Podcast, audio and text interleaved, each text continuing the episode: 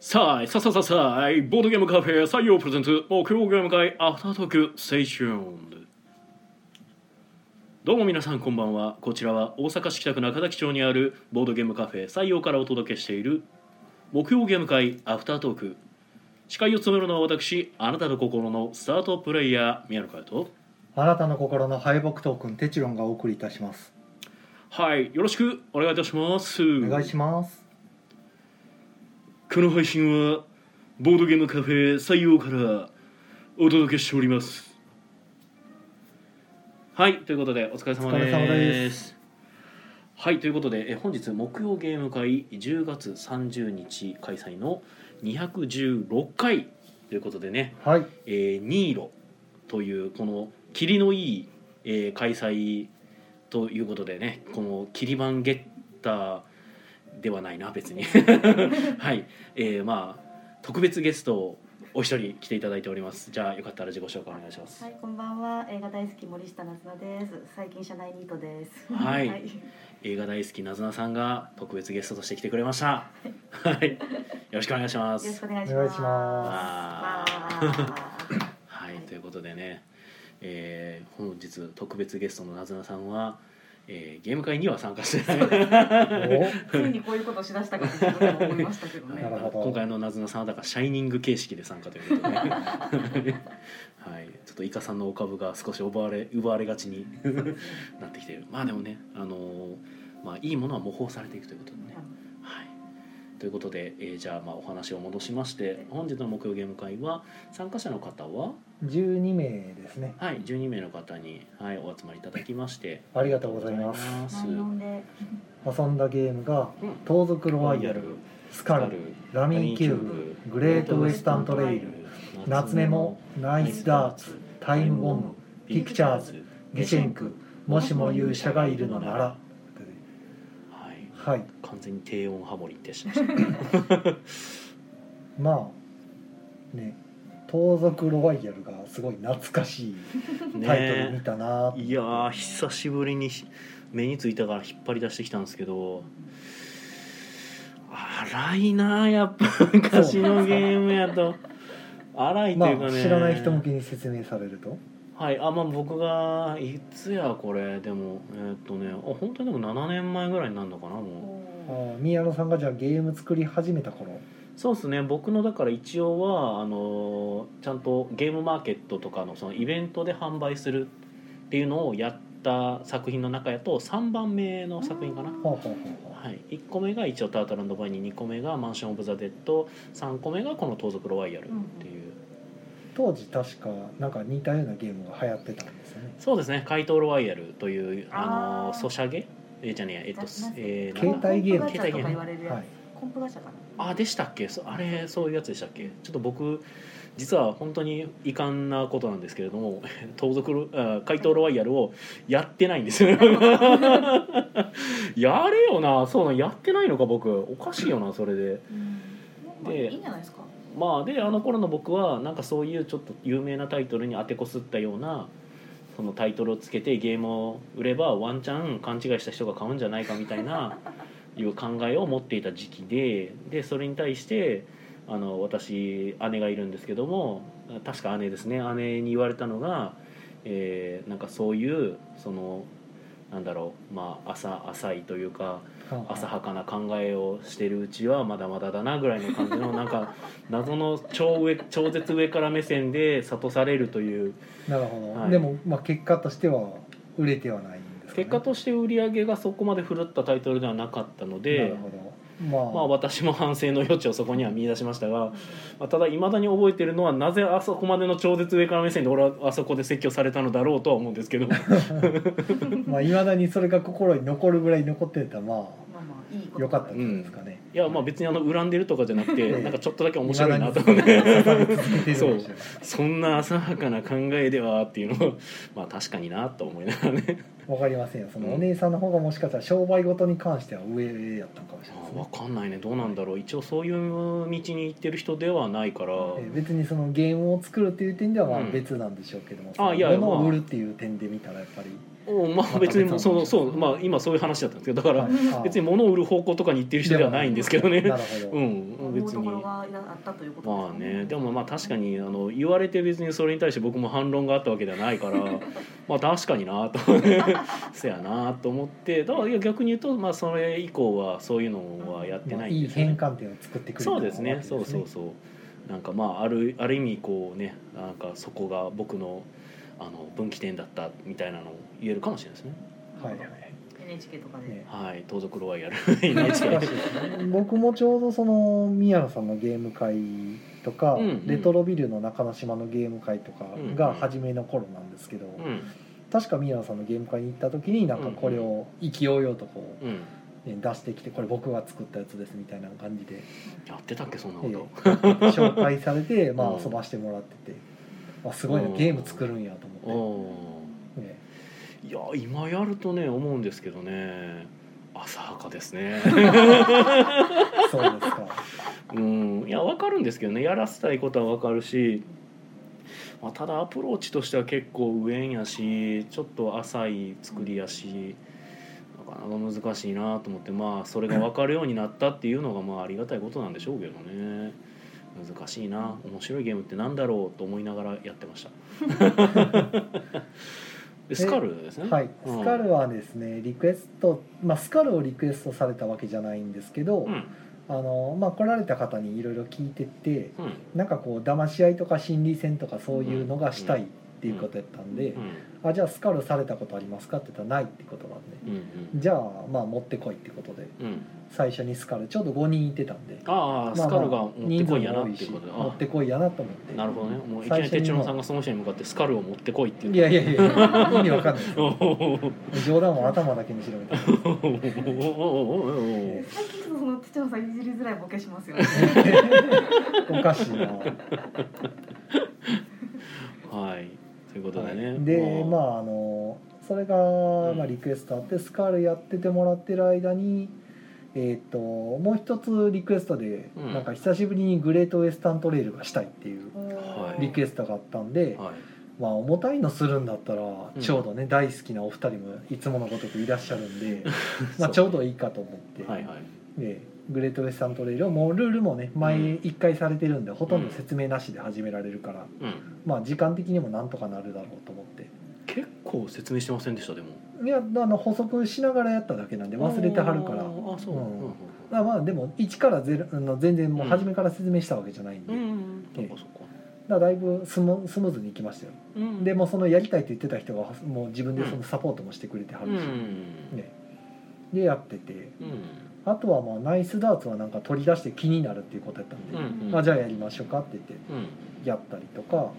ええあの結構いや面白いですねこれって言ってて。うんうんねであとはタイムボムもだからその流れですねその心理戦がしたいとか騙し合いしたいっていうことやったんで、はいはいあはいまあじゃあいいかと思ってタイムボうムんとか、で押し付け合いのゲームがしたいっていうことやったんで、うんうんじゃあゲシェンクとかどうかなとうんう思っんて、うん出したら「これいいですね」って言って結構気に入ってはったんでまあまああの要望には応えてるかなと思ってうんうん夏目も何で出てきたんですかこれこれも一応リクエストですねあそうなんですかタイトルであいやなんかそもそもの発端の話がいなんかヨドバシカメラでうん「ギャンブラーギャンブルを見ましたよ」みたいなことを言っていただいていまだにヨドバシに置いてあるうんらしいですっねてこ僕はちとは入ょっ荷としてるってことですねああ生産はしてるっぽいですねねだから僕もちょこちょこだってヨドバシ見に行くんですけど、うんあのないですもん僕見た時はなギャンブララーギャンブルがあ置いてなかった置いてなかったありするんであじゃあまあっ追て加ことは入ってるんやと思ってえーあたまになんかでも今あのなんだろう納品しましたっていうか入荷しましたみたいなーツイッターとかで上げてはるお店さんもやるじゃないはですかいまだに売れ続けてるタイトルですね見かけますよなかなかすごいことですけどねいやーまああれはねすごいあのやっぱ平沢さんのイラストがやっぱ魅力的っていうのもあるし、まあ、僕のゲーム性もある程度あの皆さんに楽しんでいただけてるようでうんそれはありがたいことですが、まあ、その話からなんかその宮野さんが作ったゲームみたいな話の流れああなでるほどなんか夏メモも。ね、あのあだから夏メモもありましたよって言われたかな確かはあはでその時にそのまあそのお友達の方かながそこにいてはってまああのあ2人いてはってでその夏目もとか宮野さんのみゲーム見ましたって言ってくれた方がうんそのお友達の方に夏目もやったことあるみたいなんで聞いあててー話の流れでそうそうでいややったことないやったら絶対自分このゲーム好きやと思うからやってみいやみたいなんまあで一番端にいてはった人ですねあそうです めちゃくちゃも盛り上がってましたもん純子ちゃん 純子ちゃんねはい純子ちゃなんんか説明聞いてる段階でもうなまだ始めてないけど そ僕う多分これめっちゃ好きとか言うっんて言ってたね ねムクつけ系おっさんが言ってましたからねそうですね純子ちゃんはのい純子ちゃんかっこ仮が、ばっかりはえーなんか僕があの最初説明して一周とりあえず見守っててであの、ね、夏メモはだから1周2周3周4周まであるゲームですけど、はいまあ、あの2周目以降はちょっとあの任せてちょっと違うとこ行ってたんですけど なんか帰ってきてたらなんか純子ちゃんがひたすら周りから毛嫌いされてるみたいになってて まああのキャラ強す濃すぎるからなと思いながらなんかもう3股ぐらいかけようとしてましたからねあそうなんや私まるまるくんも好きとか言い出してああそういうことかそら確かにー大丈夫とかみんなに周りに言われ ててませてますね。ええええまあ中身おっさんですけどねはいいやでもうんなんかすごく喜んでいただいててよかったですね夏メモは結構でなんか意外と皆さんやってもらってなかったみたいで結構だから今日よく来ていただいてるメンツやったとまあ思うんですけど、夏にしか出してなかった気がするんでああそうあいえのばそんなに頻っか繁に出してないんですよでしたっけ、えなんか結構出してるイメージあった夏メモ出た年は割としょっちゅう出してたんですけうど、んうんええあんまりそんなしょっちゅう出すのもなと思ってあまあね逆に控えてたんですけ あそうかどで夏だけ出したりとかしたうんらうんうんえそっかそっかまあ僕もね 僕自身があんまり夏目を出すとかもあんまりそそこまでするわけじゃないえんで、まあその割には昨日も昼間回ってましたけどねへーお客さんが勝手に出してきてへーやっててもうめっちゃおもろいとか言いなが らめっちゃやってたからありがたいであすそねんなおもろいですか 言ってでちょうどあの横のチラシ見せて うん、あのその人の新作また出るんでよろしくお願いしま すって僕が宣伝あするマッチなるポほどやってっましていう、えー ありがとうございます ありがたいですね夏目もねまあなんか夏もね急に終わっちゃいましたもんねなんたかうん、まあ名残惜しいからねせめてもなんかこえう名早残かった惜でしすさねを寒くなるのが早かったですあいねきなり寒くなった感じですよねでなんかまたちょっと戻ったりしつつ、うん今なんかちょっとだけ気持ち悪い感じだなっていうそこがねちょと決めれないもうだって10月終わるんですよねいやこの間僕8月終わった言ってたのに9月どこ行ったんやろ うなーありましたおよーありましたよ。 9月どこ行ってたんやろって言ってる間に10月終わりそうになってるっていうことですからねそれ 明日が明日で10月終わりですからいねやほんまやあさあってあさってえーっとえ10月は31日まで今日まだ29日では。ああれ今日29日かあ今日29僕勘違いしてますねほんまや10月30日開催って言ったけほどんまやちゃうやんけわあし10まっ月た29日ですねほんまやあ今気づいたわほんまやごめんねあと2日あり ましたねうんですよそうですせやせや危ない危ないもうダメですよあの僕本当に日にち感覚なくなってる人間やから 本当にそこら辺気づけないんで僕僕も日にち感覚なくなってますねうん危なかった29やったわ今日29かじゃあ明日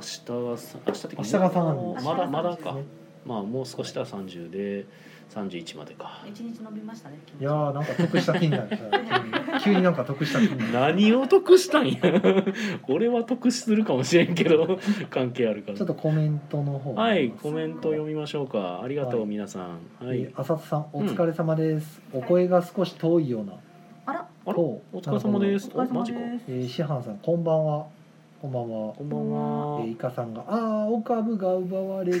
奪っちゃった。確かにいつもより音声がおかしいですあねらマジかマジかあらマジかマジかこれまずいんじゃね、えープーさんが「お疲れ様です」お疲れ様です、えーミリさんがお「こんばんは」こんばんあー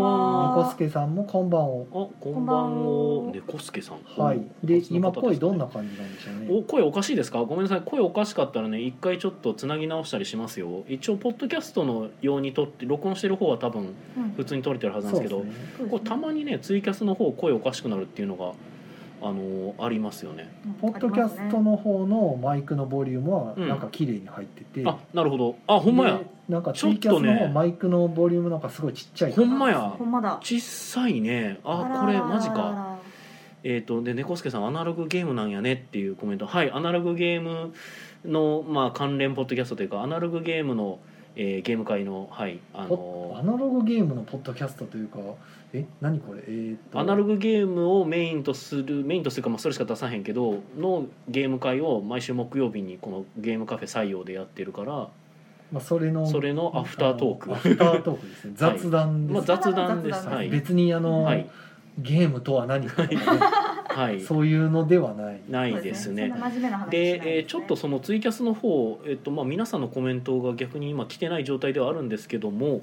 えー多分こちらで見てても少しおかしそうな雰囲気を感じるのでうん一回ちょっとアプリの方を落とそうかなと思いますねはい、はいなんかコメント来てないのももしかしたらこれなんかちゃんと繋がってなかったりするのかななんかもうこっちの声が聞こえてなくってコメントしづらいとかそうあいうことでも浅津さんから音声なんか一個向こうって感じですかねってなってるのでちょっと一回切ります一個向こ一個も一うん多分ねつ近づく、うなんか遠くから聞こえ一る回切りましてで私でかちゃんうんで切って切って全部切って全部タスクキルして一回電源落とさないとダメかもななかなか面倒くさい仕様ですね前の時もそうでしいやわからんそう前の時たそうやまったにんでなするけんどですねなんかいや一回とりあえず全部タスクキルしてもう一回やってみましょうメモリーが食ってるとそうなんですかねなのかなあとはそのツイキャスのサーバーにつなぎに行ったタイミングのそはいの取り、なんすかね帯域の取り方とかそんなのもあるかはいなとはいああああこんあやっぱりダメか一回電源落とさないとダメかはいボリュームが1個なんかあのある一定レベルから上にボリュームが上がらない仕様になってますねこれそうですねあー謎ですねあー変わってないですねごめんなさい一回この iPhone の電源を切りますはいごめんなさいちょっとだけお待ちくださいねポッドキャストの方はこの間も収録されてる状態になりますまあゲーム会の話続けましょうか別にそうですねはい僕はちょっとこっちで調整してゲるんームでちょ会っのとつなげ話てくださっいてもいやゲーム会参加してない人とつなげるってどういうことってなるんですけ そどううですねこの中で気になるゲーム何かあるかな、ーんもうでもほぼほぼ説明終わったけどなうんまあゲーム会の話はこんなところですかねっていう流れなんじゃないですかそうなんですよねそれでいくとあれですよねその盗賊ロワロワイヤルから夏目ももしも勇者がっていう感じでこう宮野さんの そうなんですよ宮野さんのゲームあパーパはまあ知ってるの確がかに旧そ作かうらですねあの旧 作ほうほう代表作新作みたいなはいはいはいいいバランスで入ってるなって思って見てたんですけど、 うなんか何かを感じますねん、恣意的なものをね恣意的なものは何もないですけどやっぱその今日あと2日で10月が終わるっていうこのタイミングでこういうゲームのライプンナップロモ活動的な何かを感じますいやねプロモ活動だったら俺もしゆしか出さなくていいです からね別に夏目もあいやいやでもやっぱこうなんかこう実績が あり歴史があり実績がありリオ先生との関係性がありからのみたいな。あーいやでもねあのこれ同じメンツにやってるわけじゃないんでね うんあの微妙にずれてるんであのあんまりそれ多分効果出てないんですなるほどよなるほど。そうなんですよねあとちょっとねまあちょっと話がそれるというかあの今あのツイキャスがうまくいってない話なんですけどなんかね最近僕の iPhone がちょっとだけ調子がなんかあんまり良くなくて、うんなんかたまに通信がなんかこう少しうまくいかない雰囲気を出したりとかそれ iPhone バーなんえ8ですね8確かだからちょっと遅れちゃってるんですよねもう、っと8なんか、んあの不具合やったんちゃいましたっけあーなんかあったような気もしますけど通信が切れるかなんかのなんかでもそれはなんか出た当初ぐらいだった気がしますけど、うなんかそれはなんかそのやり8ま自した身のよ問題とか言ってうん、ああっでも確た気がするけどかそれすぐさま対応があった気がするんですけど、うんでその対応を確か私はした気がしますあよそうなんですかおそらく最近になって特にっていうんだったら OS のバージョンアップにちょっとスケープがついていかなくなったとかかな。あーバージョンアップとか気がしますけどね。あーあ OK です OK ですはいこれ多分治りましたはいい。あれでもあれどこだえゲージやっぱりあまり上がってないや結構上がってますあ上がった上がった出るようになりましたね。 はい、はいえーということではいあのーツイキャスの方復活しましたは失礼いしました。はい、えーツイキャスが落ちた時にしてた話はえーなんか最近僕の iPhone ちょっと調子が悪いんですよねっていう話でしたうんで気のせいじゃないですかねっていう話はいはいということでね、あの皆さんよかったらあの治ってますよとか治ってませんよとか言ってくれると嬉しかったりしますはいはいということでねゲーム会の話はこんなところそうですねもうないっすねはいあもしも勇者がいるのならの話はしなくていいんですか。しますか いやなんか宣伝的な話になるんやったらなんか後々になるかなと思ったぐらいでなるほどなるほど。はいあ治ってますという。ありあがとうございます。プーさん治ってますありがとうございます助かりますよかった僕らね分からんもんでいやまあモニターしとけば分かるんです けど、うん、確かにモニターする環境を用意するのはありかもしれないですねうんいやもうこのマイクボリュームが多分モニターだと思うんですけどまあまあ一応はねえ今回の事象の場合はですよ。えさっきの時は明らかにあのバーがなかったんでそうねちょっと伸びがすごく変だったもんね、ええ今黙っててもうろうろしてるうんんで、うんうバーんが、あでもこれあれだな w i f i 拾ってるねこれまあいいんじゃないですかもううんいや逆にその w i f i 拾ってるとこかなと一緒思っただけでほあうほうの僕の iPhone があんまりちょっと最近調子良くなくてみたいな話やったからああなるほどこの w i f i が調子悪いんでねうん採用 w i f i を僕全く信頼してないって いううそうですね僕もなんか相変わらず繋がらんなこの w i f i たまにパスワード求められてないやろうとかえなりますよね。えしょうがないんですよこそうそうそうなんですけど僕の調子ちょっとあんまり良くない iPhone よりかは多分いい良好な回線 が今実現しているのではないかと思いますはい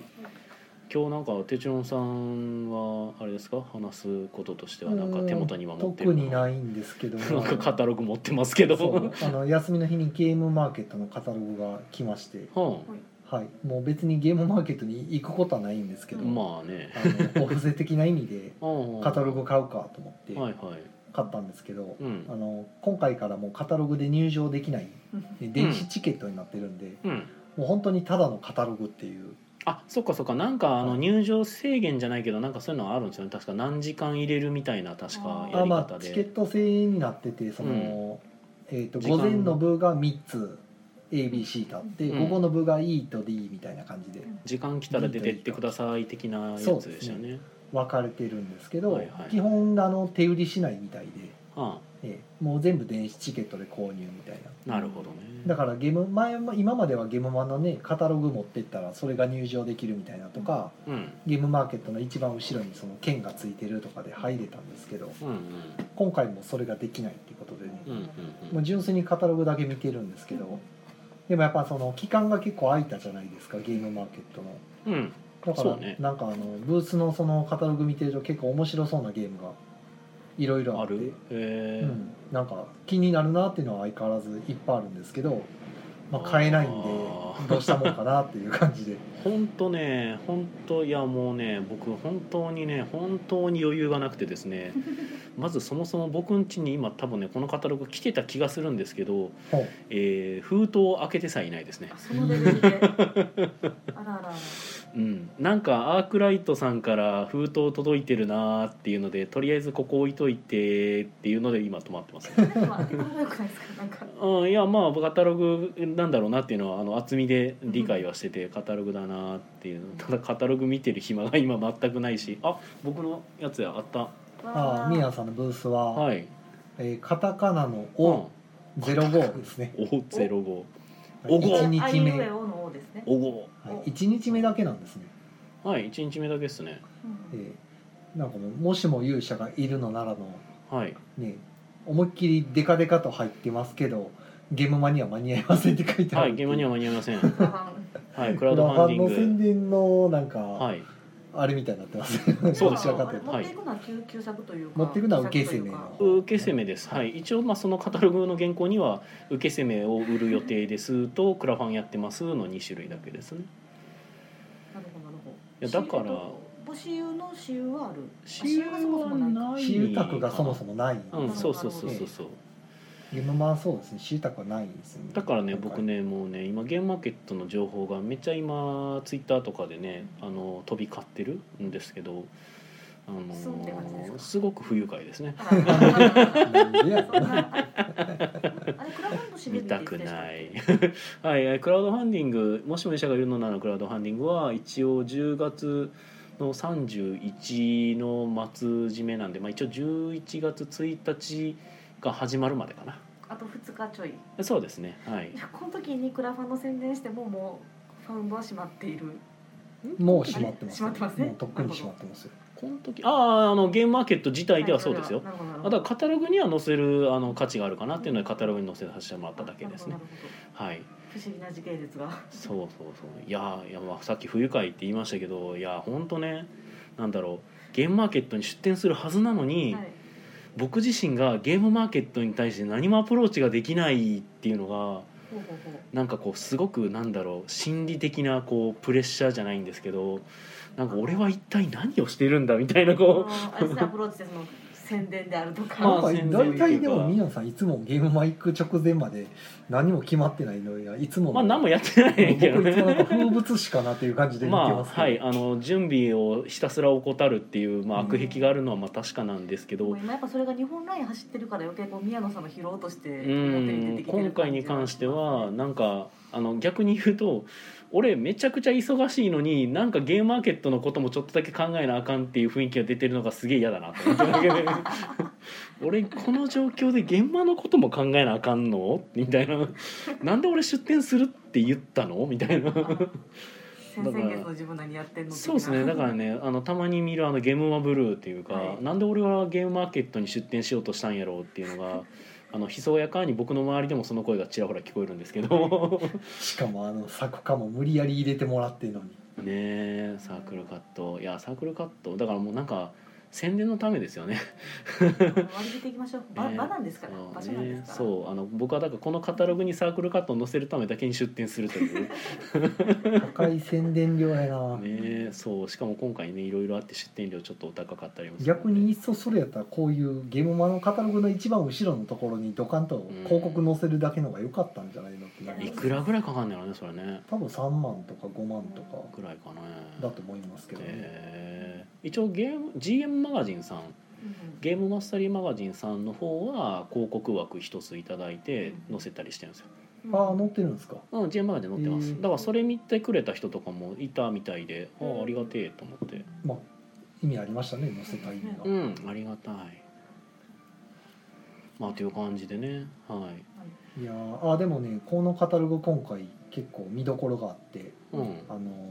ゲームマーケットの20周年振り返るみたいなのがあっおてーうんあの一番初めが2000年4月2日で、うね、ん神田パンセで行いましたみたいなやつからずーっとこう時系列であ、2000年やったんえや、ー過去にどんなやってきたかみたいなのがあってそれ90年代からだとばかり思ってましたわうんいやうんそれ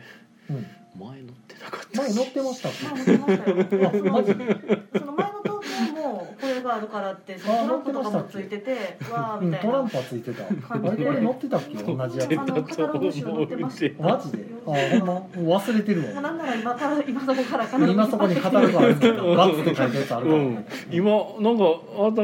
今回からまあマジ春春秋だからまだまだ20周年でいいのでは、まあまあまあ、まあ、20周年違いはない、うん、いや今回の見どころっていうといやそれ前回もあったような気がするんいやだいけやいどやいやいや知らない人もいるんですよ、まあ前回買ってない人もいますよ、ねまあ実際ねあうのん開催されなかったからね,、ねままあ、リベンジ的なこともああ、るのかな幻のゲームマーケット化はしてるかもですねちょっと次のオスカも若干幻になりそうな感じでちょっとどうなんでしょうね一応まあ僕一応その今ゲームの専門学校であの教えてますけど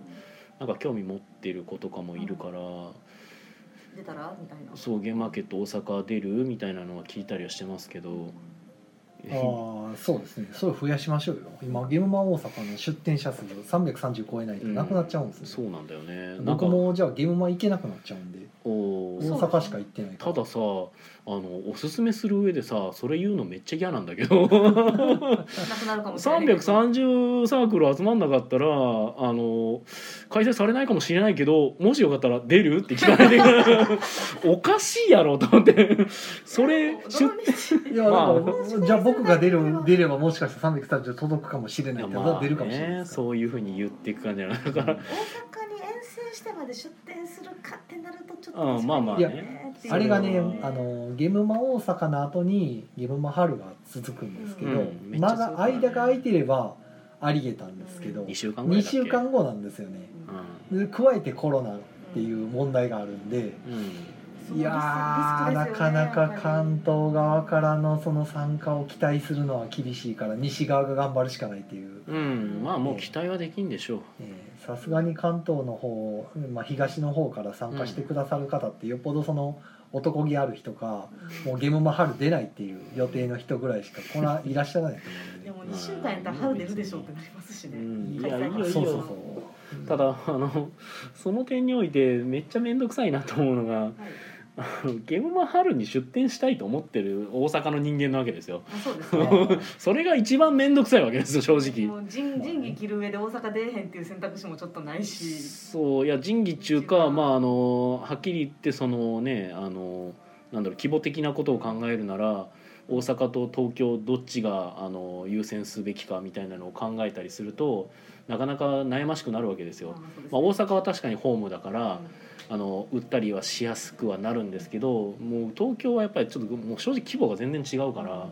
売り上げとかもまあまあ東京でうまく売れた方がやっぱり利益はでかくなったりとかも考えるしでそれは別に趣味とかでやってはる人やったら別にそこまで考えなくていいんですけど僕とかは割とそれであのね生計立てたりする面もとかも出てきちゃうから。シビアになっちゃいますそね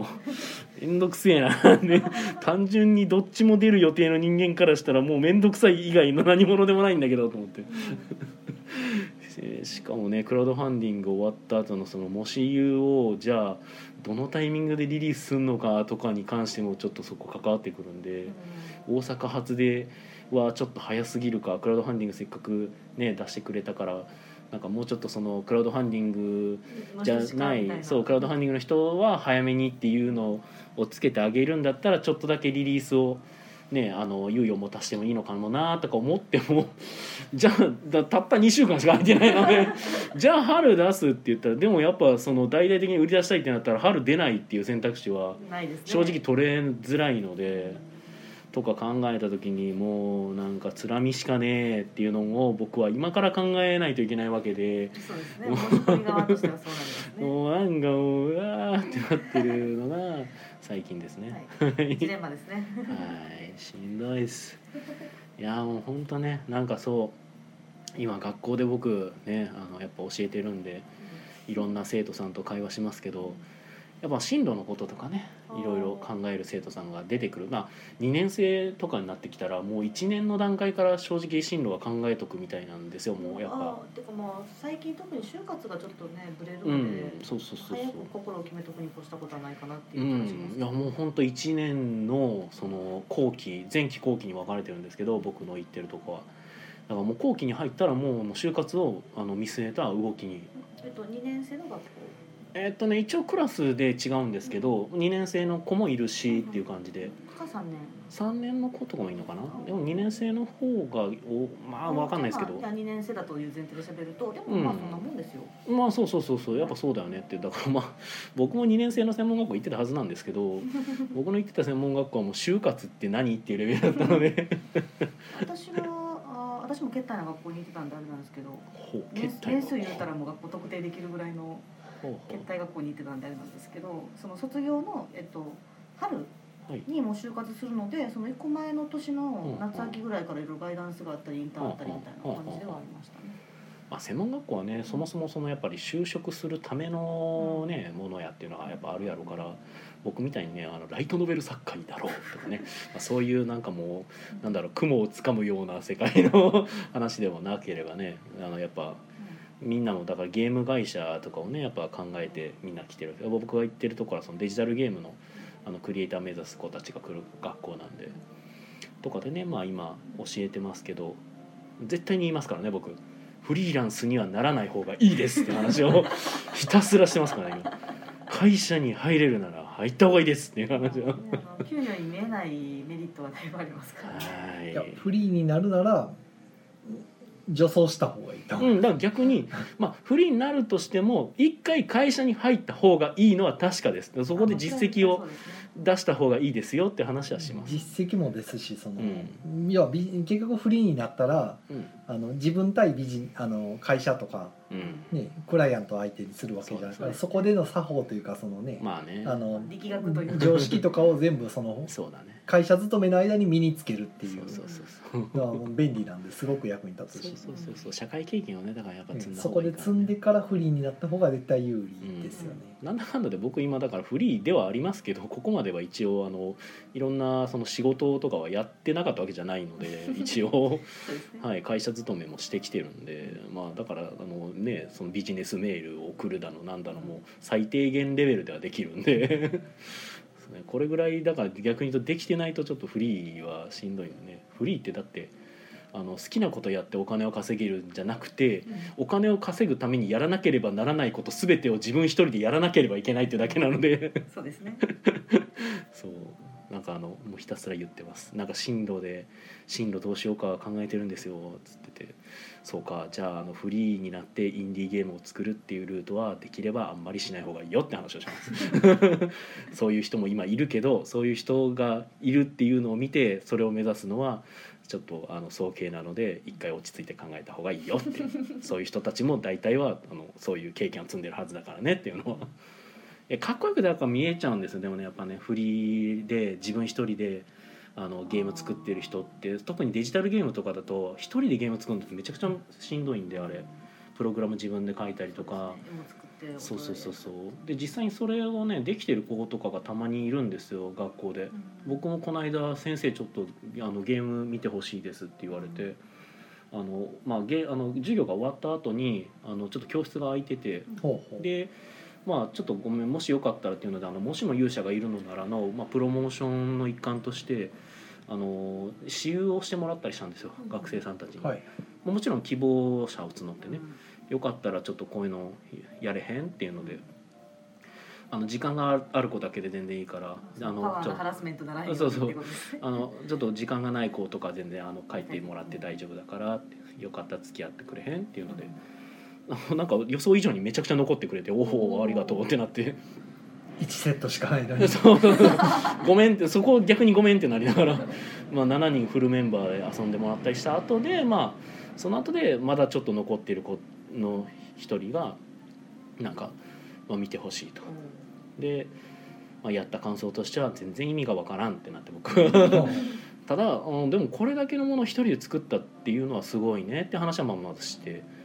あのちゃんとしちゃんとしてるというかなんか本当に最初なんかなんだろうオープニングのムービーじゃないけど、まあ、ムービーというにはちょっとなんかなんだろうな昔のファミコンゲームみたいな感じのレベルではあるんですけどでもこれをちゃん自分一人でプログラム組んででしかもあのお話とかもちゃんと途中出てきてで別にそこの文章もそこまで尻滅裂とかじゃないし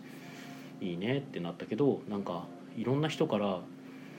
なんだろう分からん分かりにくいって分からないでめちゃくちゃ言われるんですよとか言われてでなんか何が分からないのかが分からないんですってめっちゃ言われてそうですねうんそのだけ入り込んで作ってたらそうなるでしょうねうんという感じがしますでそれを言われて僕が意見を求められたっていう状況になって僕も僕で何が分からないか分からないんですって言ってる子にとりあえずゲームやってみてくださいって一通り触った結果として意見を求められて僕も何言ったらいいのか分からないんですけどってなって もう分からないそこは先生らしい何か出ないですかいやだからねいや逆だったんですよだからねえっとむしろそこまで聞いたら分かったぐらいなんですよだから逆に最初いきなりちょっとやってみてほしいって言われてゲームやってみてであの正直あのだるくてあのなんか内容としてよく分かんないなんかキャラクターが出てきて喋ってるんですけどなんか何言ってんのかよく分かんないんですよ思わせぶりなことずっと言ってるだけでほうほあの実質こいつが何言ってんのか分かんないなと思いながら、まあ、とりあえずやってでやってみた結果なんか分かんないって言われるんですって言われてまあそりゃそうやろなってなってうほうでそしたらそれはあれなんですかねそれをそのゲームのそのまま操作性とか遊び方っていうことじゃなくてストーリーが入ってこなかったっていうことなんですかねえっとねまあいろんな要因はあると思うんですけどただいやだから結局それを僕にやらせて何を聞か何を聞きたいのかがなんか僕がだからそこが分かんなくてで、えっと、ごめんどういうことってなって で一応ちょっとヒアリングというかああこうこうこうででだからいろんな人にやってもらってなんか分かんないって言われるんですってでも僕もなんか正直もう何が分からないのかが分かんなくてっていうのを聞いたからあはいなるほど分かりました じゃあ、えっと、まず僕がこのゲームに触れて思った感想をとりあえず最初から言っていきますっていうのでほうほう言ってこうこうこうでこうこうでって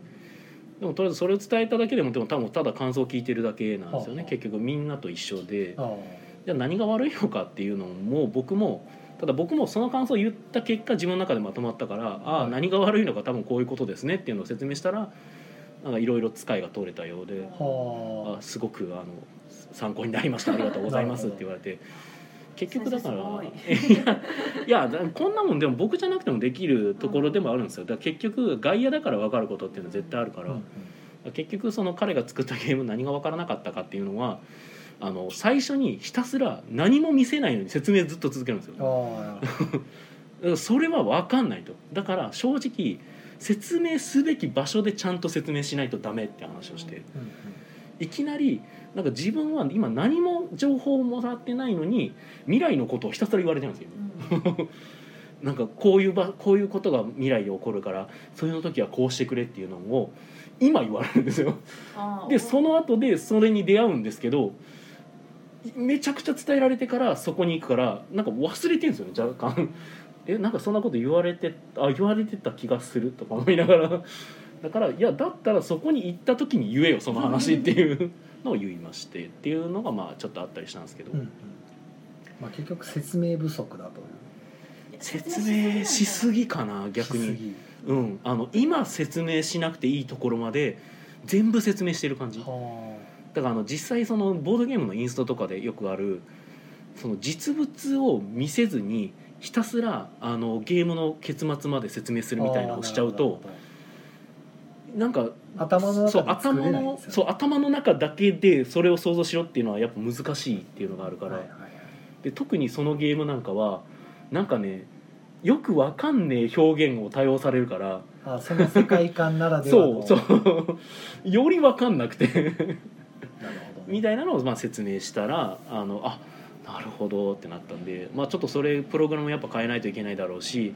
あのいろいろ手間だと思うんだけどでも分かりやすくしたいって思ってるんだったらそこを変えた方がいいんじゃないみたいはなあはあはあはあ完全にでも僕これあの時間外労働ではあるんですけど まあでもあのゲームねあのプロモーションのその CU 付き合ってもらったりしてたからまあいいか、まあ、それを見るのもまあ僕のその勉強にもなるしなと。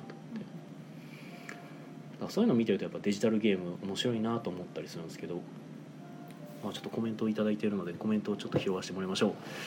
結局俺何の話したんだ今 はいえーっとプーさんが「治ってます」って言ってくれた後でえーイカさんが「始まってた」あマジですかあれ告知ちゃんと出てなかったのかなえー、あさとさんゲームは行かなゲームは行けなくてもカタログだけでも買う価値あるかしらどうですかあると思いますよ読み物としてはねカタログは結構面白いですけど、あ今の回インタビューとなったでしたっけマギさんとこうマギマギさんが確かインタビューはあのマジカルパティスリーのうんマギさんですよねマギさんとエンゲームズの杉木さんあ草あ場さんのーあとは草場さんです草ね場さんのインタビューの草場先生のインタビューがある、はいあすごいね20周年だから20周年なんでゲームマーケットの歴史的なんであー伝統ゲームのさあのなんかその伝統ゲームコーナーどうしても入れたかったみたいなとあこそーの辺の思いとかが見れますねだってゲームマーケットってえ草場さんが始めたんじゃなかったでしたっけまあそうですそもそももとねもとははいねすごいよねいやすごいご板の紹介もある、ー草場さんか満を持してやねそれはすそごういねですねあチェッカードラフト協会へえでカタログ自身はなんか1000いくらかやったと思うんでそこまでなんか高くなかったですよ前はチケット付きで1500円とかうん、 2000円とかやったんですけど、まあ今回チケットがないからこの分厚さの本で1000円なら全然そんなもんだよなって、まあまあけすけなこと言っちゃうんですけども、はいえー興味のある人にとっては面白いですああ興味ない人には全然それはそうですよ、うカタログわかなりやんすいて、はい、ねでしかも全く興味のあるなしに関してもまあ言うたらあのアナログゲームを作ったりみたいなのにある一定興味がある人ですねええあだから正直ボードゲーマーが興味あるかどうかあーまあはそれは難しいちょっかなと微妙なラインだと僕は思いあとまあすの若いボードゲーマーの方が見ても多分、うんあの本当にカタログ部分しか見ないかもしれないですね、はいあでもゲーム制作される方だと最後の方のページにあのアークライトのカリアさんが書いてるんルールブックの書き方みたいなのがあるんですよ、ありますねはい、カリア式ルボードゲームのルールブックの書き方みたいなすねげえでも別に今回が初めてではないですよねあもうちょこちょこ書いてあるんですしけどかずっと書いてるよねただ今回これ読んでみたんですけど、うんめちゃくちゃ分かりやすく書かれてるんで、うんあのそれそのまま模倣してうん自分のゲームのルールに書き換えるだけでうんあのちゃんとしたルールブックが出来上がるレベルのえーすごいちゃんとしっかり書かれてるんで分かりやすいと思って読みますいやよかったですねはい私地味に好きなのはこのボードゲーム用語辞典のゲームマーケッそトう編かですね、だからまあ割とそのなねボードゲーマー中級者以上の方やったらうんうん買って損ないんちゃうかなと、うんうんうんはい、まあちょっと専門職強かったりはする、もうちょっとこの世界に足突っ込みたいっていう人にはおす すめそうなんだよね、はいこの用語ずぶっといいと思ってますうんうんええずっと用語辞典もいいですよねこれがないとルール読めないゲームまれにあるじゃないですか、その本当に初めてではい、まはいはいはい誰も近くに遊ぶあのボードゲームがいない人が頑張ってやろうとして難しいよなそうだよなそういうのなとかあとはあの広告見てるだけでその力が入ってるゲームがどれかっていうのがすぐ分かるのがいいなと思いますああ宿命の旅団確か今回出るんですよねああそうですねあれも気にはなってますね、宿命の旅団って確か関西圏の人だった気がするんですけどあそうなんですか一回えちゃうかな一回のイエローサブマリンで僕やってるあのテストプレイ会とか私有会ってあるじゃないですかはいあれで確か一回来てくれたはずなんですよここ、えー、うんでそれが今回ホビージャパンから出るのかなそうですねホビジャーから12月発売そうそう元は同人作品として出てたやつを、まああのパブリッシャーから出るという形でうんゲームとしてはね確かねあの魔法にかかったみたい、ほうほうう、ほうんあれ系ですねあのカードのシステムとかはうんだからあのシステムが好きな人はあのもちろんその魔法にかかったみたいが今ちょっと入手困難というのもあるんで、まあ、ぜひあの手に取ってもらってもいいんじゃないかなと結構あの近いプレイ感が楽しめるんでまあ別にパクリとか話じゃないですようん、 あのまあどうしてもなんか近いゲームっていうのは絶対にあると思うんですよねそのまあそれはねどのゲームにも似てないっていうのはなかなか難しいし僕のこの今回の新作の「もしも勇者がいるのなら」もまあ似てるかなと言えるところとしては「まあ、犯人は踊る」とか、うんはいあれはまあ「操り人形」とか、はいうんあそこら辺はやっぱりリスペクトをしてるところはあるんであそうですねそうそうそうただ、まあ、ざそれとは違う全くどれとも似通わんかったからといって面白いとも限らないです から別にねそうなんですよこれ斬新すぎて結局でも面白いかと言ったら微妙っていうのがいっぱいあるんであーあれねそれそれはね多分ねでもね手帳さんちょっと気づいてないかもしれないですけどねその言葉が出てくるのはね作ってる人間ならではなんですよ ああはいこれ実はねそこを理解できるかどうかはね結構あってうん実はねすごくこう新しい感じのゲームって実はですね裏を返すとね誰も選ばなかった道の可能性が高いんですよなぜならばそれをやっても面白くないからなんですうよんなるほどだから思いついてやってみた結果面白くなかったから手を出さなかったのそうにやっちゃったんだみたいなそうなんか新しさを求め続けた結果誰も選ばなかった道を選んでしまって結果面白くないって いうえーあの全く新しいのって遊びづらいなって私は思いますけどあそうなんですねだから半歩半歩先行くっていうか、うんそういうのはねやっぱいいえっていうのはいいんでだすかよね、ら既存のね似たようなところで、まあ、ゲームの面白いところをうまく抽出して組み合わせても全然面白いの作れるんで、うんその一一つだけ違うスパイスが入ってるぐらいそうですねあとはフレーバーというかその、うんちゃんとその没頭できるような作りになってればいいんじゃないかなと思ってるけどまあでもゲーム作る人はねでもなんか未だ見ぬこう新しいゲームをっていうのを理想として掲げてる人もいるしそれはそれで僕は尊いと思うので別にいいと思うんですけど、まあ、はい僕自身も別にそこを目指してないわけでもないですしね、うんできるならやってみたいと思うし赤字でもうあと1分赤字けどおーチムさんが今赤字来たって言ってますけどおおありがとうございまーす。もうコインがね入ってないんで終わっちゃいますねもうああすいませんありがとうございます。元々長いですしねそうですねすいませんちょっと長めでやってるちょんっでと一回アクシデントが起こってしまいました申し訳あり残念ませながん。らはい。えーっとなのでゲームは行かなくてもカタログ買う価値ありますよということでなんでこうみんな今来たっていう流れは何なんですか これ。分かんないですけど、えーそしてコインがたまりましたねあらああありがとうございます。さあチムさんが続けろ となるほどうんよよろしい続けろ。うん そうよろしい続けろってことコイでンえっとコメント拾い切りますかいやもうあなんかひたすらココメンンティニューコトイねン今のココンメントなんティニでューコインのコメントで、あはりい、が浅とうござ戸いますさんから三連投ありがとうございます。ますあカタログ買って店に置いておきたいああそれはいいと思いますよ、思いもまうす記念としてうん、採用もなんか過去のカタログとかも置いたいや前回のやつだけですねあ本当あの要は中止になったやつ面面白いからもうペンでバツって書いて中止って書いてあるんであと大阪のやつ何冊か置きっぱなしですよいやだからそう中止になったやつね、あーうん、でこれ何ですかって聞かれたらこれこれこういう理由でっていう話のネタになるからうんそまあ、それより前のやつはもうだからもう全部ないですけどゲームマーケットカタログの話はねあんまり好きじゃないのはね僕の僕のインタビューが載ってる大阪が流れたからなんです けどあーあれ残ってますよ残ってますよありがとうございます幻会もうや だ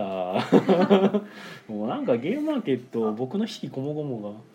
まあイベントってそういうもんですえよー、泣きた 文化祭に思い出がいっぱいあるみたいな最近踏んだり蹴ったりなのなるほど。私はそれもクルリンパニックがやっと出るぞっていうことにする非常に喜び。出あーます新しく出まねすねクルインパンキーリターンズっていう名前ですごいちょっとなんか変わるんですかねあことれ六人で遊べるようになります。おう素晴らしい。ああなんかつなげてでしたっけあいや今まではもともとは四人プレイのゲームを魔改造して八人で遊べるようにしてる人がうんなんかいいらまっししたゃよっねてたんですけうんうど、んうえんっと今度出るやつはデフォルト六人。えー、すごいじゃあ12人魔改造して、あちょっといやこれ六でええんちゃうかと思いますけ どね。 6で十分やと思いちょまっすと密すぎる密すぎるいやこれがそのえっとアークライトさんの新入社員の方が入りましたよみたいなツイートの時にお一人持っていらっしゃってて、うんあのブワって拡散あのクルリンパニックが出るぞって拡散したの私4月ああなんか女性社員の方ですよねそうそう持っておらあれてク見ルたリン気パがニッすクるじゃーんってなったのが4月あー5月ぐらいやったんで、うんまうんうんあ、多分コロナとかがあって遅れたのかなと思うんですけゲどームはライブの時期かなんかでしたっけあれもうようやくやわーって今こすのご報い告ねを見て思いました、へなんか前にうちにもそのクルリンパニックもどきみたいなのが私が持ち込んだやつですねーあったんですけどうんあれもなくなったんですけあらあどらあらなんかねあれはね作りがね雑でしょうあんまり良くなかったですねへーだからあの多分本来の楽しみ方じゃないなっていう感じだったんであの、うんはい、あの飛行機を飛ばすために手で動かすじゃないですかその衝撃でコインが落ちるんあですそれよはあの防ぎ場もなる、あなるのなるマジでなりますよ割と雑にコインを落ちるなと思ってまあちょっとその雑さの幅はあるかもしれないですけど、落ちるのでそもそも当たってもないのにコイン落ちるしソフトタッチソフトタッチマジかって思ったけどそう大人の手触りで遊ばないと、なるほどというのねが今私がカタログ見た方の感想でございますはいはいはい怪獣オブジアオンジャースの第三弾を怪獣オンジアース第3あー弾、ね、岡田発さんのや表つかされましたね今度は世界らしいですよ世界その日世界あ変わのる東京沖縄と来あーて次はワー世ル界ワールドレビアスって沖縄なんあ沖縄ですド沖縄あ のそうなんや島にそうですそうあですい知らんかった海が舞台みたいなのはまああ見てたけ一応ど沖縄ってあのストーリーラインは沖縄なんですよへーそうなんやで今度世界でしかも協力じゃないんですよ、へえ各みんなが国担当して対戦なんですよてへえまあ林さんらっしいきり協力ゲームやと思ってたら対戦ゲーすげえムえなーと怪獣がなんか植物系の、はあはあはあまあそれもやばいややばいロスボス感のあるやつで、これらも1万へ人ぐらいえすごいねだっていう発表があって、おはいはいはいなんか満を持して出るって感じするな、さすが。本当だねなんか増え増えるんじゃないのみたいな植物だけにうんあ林さんやそれもはん今日なんかドラマすイごいな渡辺さんのツイートでそんな感じの匂わせがありましたね。ねだったかなまあこのシリーズ面白いんで買いますけどね出た俺らレビアスやってないんですよあ今度やりましょう。うんうんやりたいやりましょう今度あのボルカルスはねあのここでかやりましたけど、ええうん本当よくできてるでもねそのボルカルスがあ明らかに東京っていうのに比べると別にそのマップ見て沖縄感があるかっていうとそうではないですけど、ああままああ別にそう僕は確かそにこを逆に求めてるわけではないんですけど、はい、あそう沖逆に沖縄やったんやーってまたやったんで今えー、あでコメントをちょっとね拾っていきますよえー、あ皆さんコンティニューコインチムさんとかコンティニューコインありがとうございますはいえっ、と篠和さんが、えー、産業って言ってますね今北産業ですね懐かしい今北産業ね懐かしい。イカさんがチームーよろざい楽団さんからこんにちはありがとうございますでイカさんが「チムー」っていう謎の鳴き声を上げてます はいでチムさんが、えー今回のカタログ読み応え結構あって面白かったですよね」うんです よねね。ああ俺読んでないからな身も蓋ももう時間もないごめんなさい、はい余裕がないんですよえへー、ヨロゼ楽団さんがレビアスは体長 200m に打ちます、ね、長い。え長っ。そんな長いんだ二百メートはいル。でグラウンド一周分ぐらいですよね。そうなのヨロゼ楽団さん第3弾は1日かかるらしいからなえマジであ、そんな1日かかんのこのゲームあそうだったそそうれはちょっと話変わってくるなそんな18シリーズみたいなゲームになってんの1日かか1時間じゃなかったっけ1日はちょっとしんどいな1時間はないんじゃな一い時間はない、一時間はない。マジで林ん。さんが作るおもげでしょ ないやろツイートを今探してますけど。おかずさんやからなあのそんなこと言ってた気がするマジかただ一日がかりマジですごいね一日がかりはすごいね一い日なやはんかちょっとシナリオっぽいとか途中セーブできるとかそんなことですかね。どうなんだろう単純にでもあの長い時間かかるゲームっていうのは一応あるようにありますからねやっぱおおーもげでもマップがこんな感じのあおのー私からするとパンデミックを思わせる世界のマップなわけですが。おー夏菜さんあほもんまやプレイ時間1日って書いてあるねうへええー、夏菜さんもすごいめっちゃ暗いですねえ買買うかこれちょっと急になんかどうしようかなってなってきた採用としてはちょっと厳しそうですね採用としてはまあ採用としては絶対回らんタイプのゲームですからねこれ私は1日ってなる買おうとかな一にも買ったし個人的にはすごくしたいからまあ誰かに誰かのうちでやる か慣れると人数かける一時間ほど慣れるまで人数かける1時間ってなかなか聞かないですね人数かける30分とかよく聞くけどうん人数かける1時間で1日かからないあ慣れるとか慣まあ慣れるとなんでしょうね人数かける一時間だったらそれこそグレートウェスタントレイってそれぐらいちゃいましたっけあれ30分でしたっけあれあれはは慣れると人数かける30分ぐらいかな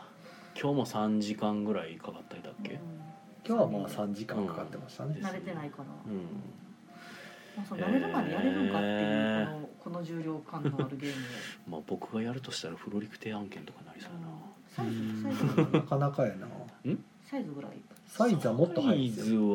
は慣れたらの筆頭ですねあれもうん確かに最初はマジで分かりづらいんでサすイけズなどんかもうほんま慣れたら2人で40分とかそんなそんなレベル早いねあれめっちゃ早いよあれ実は24ターンしかないからあうれんあそうかうそうですんね結局あれも5択しかないからな毎回意外とい、早いんですよあのうゲームん、えー、1日かあサイズ8には地獄まあでもまあほらキングスジレンマも完走できた我々なら遊べますよいやまあ遊ぶのはいいんですよいや単にあのお店に置くかどうかを今置考けないえ置てけてないと思うな1日は回らんなってなっただけでまあそう1日っていうのはその8時間っていう意味なのか24時間っていう意味なのかでだいぶ違いますけどね、うまあ、どっんちかって8時間の方なんかなぐらいやとは思いますよさすがに24時間とかかからんと思うけどにね人数かける1時間のことは慣れたら4時間うん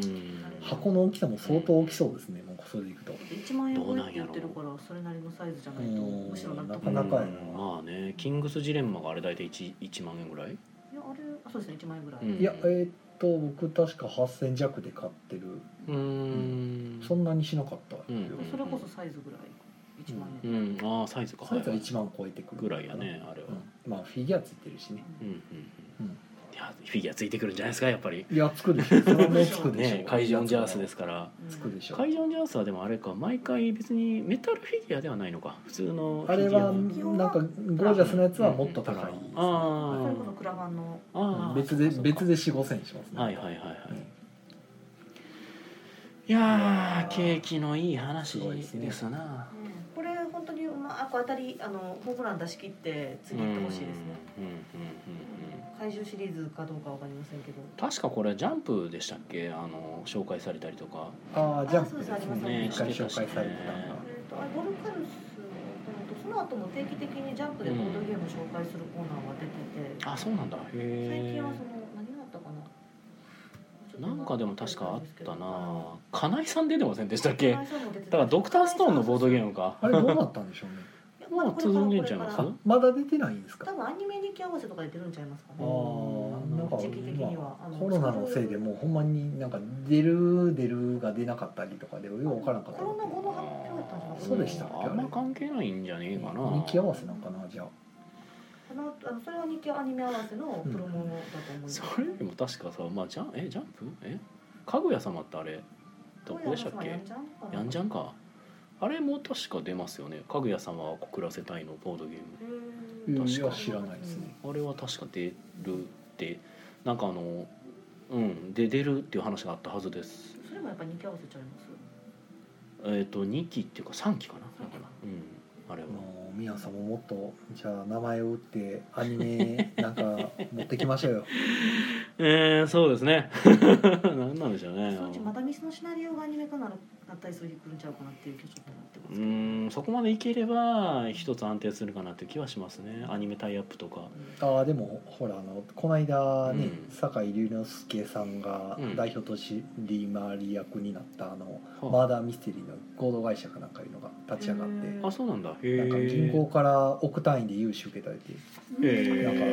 ニュース見たんですでへー大阪にも新しくマーダーミステリーの店出すんですよへえそれが出てくるんで、はいあのそのマンパワーあのマネーパワーにはしてほアニメ化は普通にありえるなと思ってうアニメタイアップとかねまあそ全れ然あやれるんちゃうかなと思ってそれこそねそのかぐや様なんかあのアナログゲームに友好的なあれ漫画やからなんかかぐや様を告らせたいテーマでマーダーミステリー、まあ、マーダーミステリーって言ってもあれ別にゲームの仕組み的にはあの殺人事件が起きなきゃいけないわけではないから、まあまあまそうあの、ね、それこそおやつを食べたのは誰だとかいうのにしても別に構わんわあアけだニしメ化はでも起爆剤になりますもんね強いと思う十分よアニメタイアップは認知度広げるのにすごい使えるからそのかぐや様はアニメでもあのアナログゲーム出してきますからねだから全然ね話持ってくのありやと思いますすごいですよねなんか最近だからやっぱ僕ら結構長い期間やってるわけじゃないですかそえのボードゲームとかって、まあやっぱ最近本当に露出増えてきたなっていう気はしますねだからキャッチョコもほら今度ゆるキャンで出るんでしたあっあけ、出ますね。出るねあれすごいな。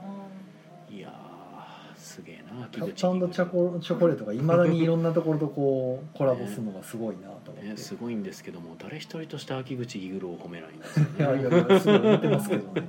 いやだから知ってる人はね褒めるけどだから知らない人がめちゃくちゃ多いんですよそれねでいうとまだ日本はそのゲームの作者が前に出てない感じがしまあます、そうなんですあよんねまり結そっ局ちねに注目しないですよね、うんだからまあまだそこまでじゃないっていう僕とかが結構やっぱりちょっとそれは意識して動いてるおかげで一応宮野佳也っていう名前を売りながらゲームは作ってるからうん多少多少ですけどねまあでも それこそでもね僕よりも全然雲の上にいる秋口ギグルという人があまりにも知名度低いから僕はいつも納得いってないんですけど、まああれはだからほらあの海外だとそのクニチャさんとかがうん名前出せって言ってちゃんとやるじゃないですかやってくれてでるもんね日本語版出た時にうん、ライナー・クニチアのとかクララウス・トイバーのとか出るじゃないですか、出してくれてるねバーンとつけろってなってるんでああやって名前をやっぱり表に表に出していかないと結局デザイナーの地位が上がらんみたいな、うんうんうんええまあ、タイトルとしてはダサくなりますけどあれでも国千代でしたっけ言ってたんて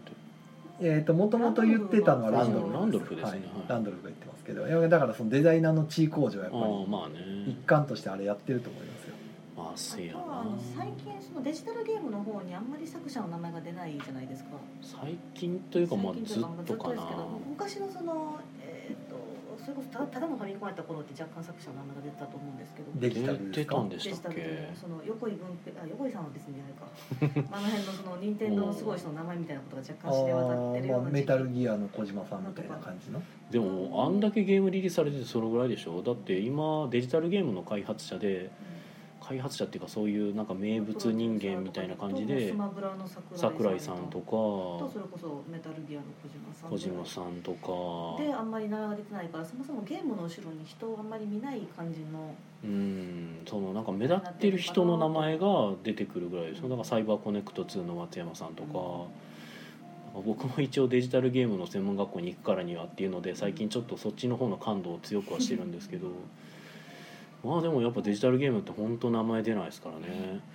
なんでなんかその同じゲームっていうカテゴリーでいくとアナログゲームもちょっと名前が前に出づらいのかなみたいな気はしますねまあでも違うところとしてはやっぱデジタルゲームってチーム制作やから誰の名前出すねんっていうのは確かにまああるんででボードゲーム制作はまあチーム制作するとこも多いですけど、まあ基本個人制作が多かったりするし、まあ、おかずさんとかそもそも林さんメインでやってるし、まあ、林さんっていうとあれあれか林夫妻になってしまうの がまあでもそれこそ林夫妻っていう名前でね作ってもいいわけで川崎さんなんかはもう完全に川崎さんやしだからまだ名前があくまでもそのゲーマー層にしかちょっとまあねね浸あん透まりはし影響ないししてない感じですね一般の方はあんま名前もほんまうにん下手したらゲームのタイトルすら知らないですからね、うんラブレターはやったことあるけど金井誠治って誰っていうのはやっぱいるやろうしねいやもう最近だとお客さんから聞いた話で聞いてるとラブレターもはや知らないんですようんでうんゼノは知ってるって言う んですよもうそっちなんですよマジかもう結局だからもう YouTube とかあの VTuber とかで扱われてるゲームの方がもうはるかに有名になっててあー芸能人とかが遊ぶゲームとかはいはいはいもうそっちだけが有名になっててもうその原型とかも全然知らないんで、うんうんえーラブレター出した時も全然知らなかったって言って「あこれが元なんですね」みたいな「敵ゼノ」っていうのがそういうそういうゲームはあるという、えーうん元がそれみたいなだからどういった経緯でできたかすら知らないっていういやでもそのけ、まあ、う経緯んはそれは知らんだでしかょらそういうもんなんですよだからうんでどんどんどんどんあの知識が更新されていってるんで世代も若い若い人がどんどん入ってきてるからもう本当今若い世代のゲーマーさんゲーマーというかそのゲームに触れる方が増えてるんですけどはいあの全然その昔からの知識みたいなの受け継がれてないので全く、はいはいはいもはう全然リセットされた感じであのある意味新鮮ですよすごいいまあちょいちょい僕言ってるかもしれないですけどそのね僕がデジタルゲームの専門学校を教えてるっていう話を今しましたけどあの聞いたりするんですよあのボードゲームっていうかカードゲームまあまあボードゲームかなボードゲームなんかやなんかやったことあるとか聞いてみるんですけど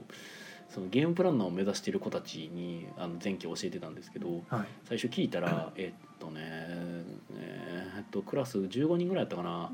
1人2人ですねあうんあこんなやってる人少ないやと思ったあなのに作るのだからそういうデジタルゲームを作るか らああボーそドうゲーそうム、ね、そうそうそう、はいうんいやそのうんそうデジタルゲームはみんな好きでやってるでしょうけどボードゲームって言ったらもう全然してないでもデジタルゲームもじゃあどんなのやってるって聞いあ聞きましたよ聞はい聞いたんですか、うんどんなタイトルが出てくるんですかうんまあ有名なタイトルがやっぱり新しいやつ、そうね最近のタイまトあ、ル例えばとフかァミコンやってますとかはいらっしゃらないああやっぱり一部の子だねそれはグラディウスめっちゃ好きなんですよとかうんでも逆にやる必要もないまあじゃ何ないと思にうなしるかないかっていうかないでしょうけうん、ど、ね別に、はい、最近のゲームが好きでだからそれこそまあ中にはそのポケモンが好きだとか、はあはあはえーっとあれなんだっけなあのパズドラとかなんかまあいろいろ出てきてましたけどあーまあ、それこそ FPS の名前が出たりとああかんまりだからその昔のゲームをやったりとかはない感じなんですかねうんああいいですね別にうんなんか歴史紐解くって意味じゃないですけどうーんなんかルーツを見たりっていうけん研究じゃないけどいや僕は別にそれはそこまで必要とは思ってないからなんかちょっと違う学びがあるような気はしますね。それのなんかその当時の面白さを追体験するっていうのは多分もう今の子には難しくって。うんそうなのよねいや正直だからそう温故知新っていうことはやっぱあるはあるけどだから例えばだからじゃあそれ翻って言えばじゃあ僕ドイツ年間ゲーム大賞のゲームあの一から遡ってやってますかって言われたら別にやってないよって話やしまあ一からはやらんまでもああ,、まある程度は触ったりするじゃないですかいやけどそんなにですよでもそうですかドドリュンター・ドリューバーとかも全然やってないし僕。はあはまあ、一応あの好きやからどういうタイトルがあるとかぐらいまでは知ってますけあど、はいはいでも赤ポン一つもやってないとかじゃないまあさすがにそれはないけどささすがにないでしょそれは逆に通らない方が難しいじゃないですか。 まあでもね今新しく知っていく人たちってもうその赤ポンすらも何も知らんっていう状態で でしょうね。触れていくしそもそも興味も湧かない、ううんん、なんか赤いポーンのマークこれなんやろうぐらいでしょうね。まあ、やって楽しかったで終わりなんで、うん、そうやろうね。あまりそのゲームが面白いのは面白いんですけど、うん、特にそのやったゲームに対してこうなんなんでしょうじゃあもっとその、うん、そのゲームがうん、そのね知りたいとか、うん、例えばこのゲーム面白かったから作者さんが知りたいとかうん、があんまりまだそこまではいってないなっていう感じがするんです行よね。くとしても一部のも人うでしもょうね。うちょっと時間かかるかなっていう今まだどんどん裾野だけが広がってる状態でまああのね。例えば漫画とかやったら分かりやすいですけど、うん、面白い作者さんの漫画やったら他の作品読んでみたいってなるじゃないですか。うん、まあ、鬼滅見てうん面。白いってなったらじゃあ鬼滅の作者が作った他の漫画見て見てみたいとかこんな感じで広がっていくと思うんですよ、まあ、あるかどうかは置いといて、短編集は一冊あります。ええまあ置いといてねそれってでもね、俺個人的にはね、あんまり一般的な動きではないと思ってるんですよ。うん私もなんかそっちかな。でも漫画はものすごい数あるんでうん、やっぱその母数がでかいからやっぱそういう人たちも増え多いじゃないですかやっぱ作者買いする人もいるしまあ追いかける人もいるいるのはいるでしょうけど、だかなんらボードゲーの方は全然母数少ないんであまあね、まだそこまでの人たちが本当少ないなっていうまあ、母数が増えていけばその中で一部の人がそう特だか殊らまだそこまであの、うんなんでしょうねうんあの新しい人が増えてるのはすごいありがたいし、うんだ喜かばらしいそうんでそうすけどそう、うんまだそれより上の層に上がってくる人たちは増えてないなっていうとだこからろよりコアに楽しもうとする人っていうのはまだマそニアこッまクな方でに入ってきてくれそうな人たちがまだ少ないんかなっていうのね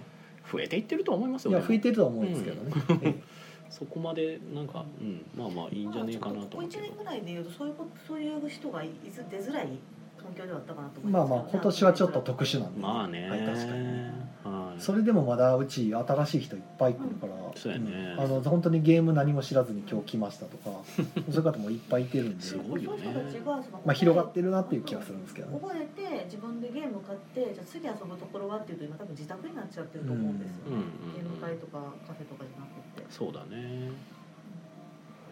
まあ何の話やったっけってなまあなんっだてっくてる言ってますけどい全つも の然ゲーム話でのすことしけてどますけど、はい、えー、 ちょっとコメントがね、えー、ゆあのいただいてるんで、えっと、あさとさんからは、えーっと、一日、かっこ一日とは言ってないっていうのが、その、あの、会場ジャースの三部作目あそうですねの話ですね。一、日とは言ってない、まあ、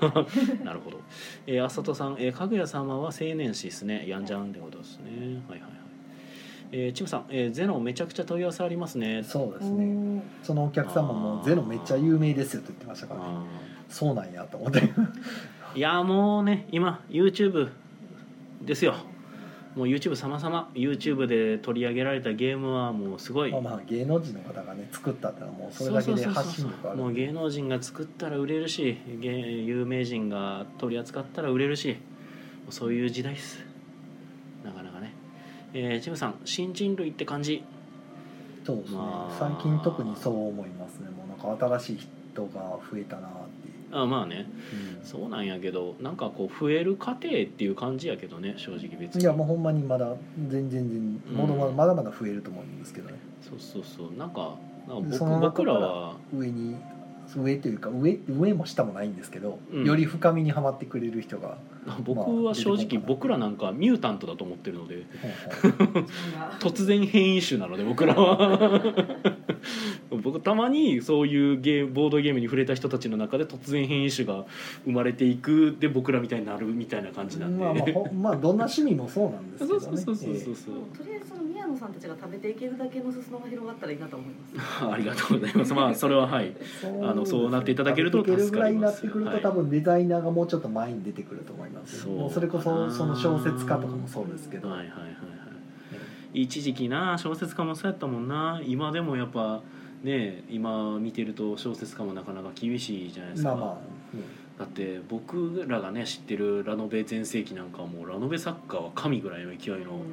めちゃくちゃ地位と権力を持ってる感じですげえかっこいいイメージでしたけど今はもうもうなんかどどなたがどなたなのかぐらいの勢いでもう埋もれちゃうというかうんちょっと風は増えすぎ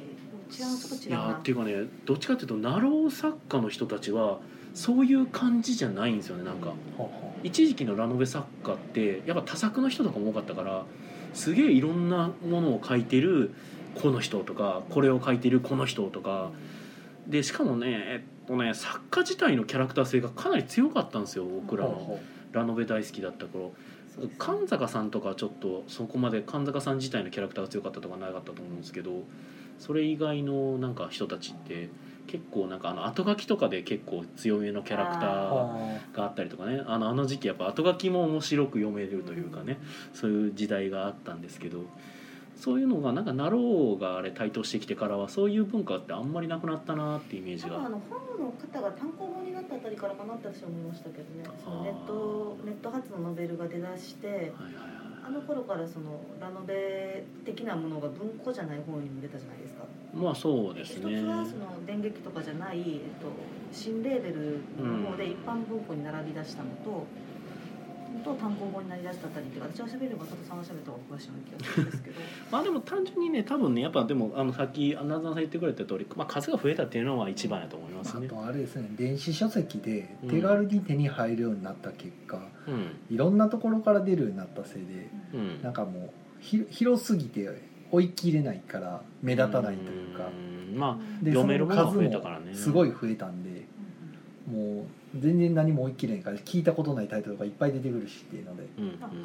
とはあれですねあのラノベ読んでた時間をささげに使うようになってる感じもします、まあだからいろいろ広がりすぎたんですよなねんかそのストーリーを摂取する方法が増えすぎてるんですよね最近今はもう娯楽はもうはい時間がねもういろいろあるんだでから目立たなくなっちゃったっていう気はしますよね、あさとさんからは「実は案外と作者買いは少なかったですね作者を覚えている人はびっくりするほど少ないです元商店員う んうんああそうなんですねうんやっと思うよあんまり作者買いする人いないへうんいないいないいないえだって興味ないもんあああまあそんなもんですかねうんとにかく今掲げてるストーリーの最後は知りたいみたいなほううんことはあ,、あるのでうんシリーズ買いはありますけど、じゃあその次の作者の本を買って面白かったかってそんな当たらんかったなみたそいなもそも多分ね2作品読んでたらちょっと気になるかもしれないっていう気持ちは分かるんですよ。あのえなんかの作品読んでて面白かったでその人の新連載始まったでたまたま同じ雑誌読んでたからそのまま読み続けてあもう一つのやつも面白いなってなったらなんか僕の中では初めてそこで作者って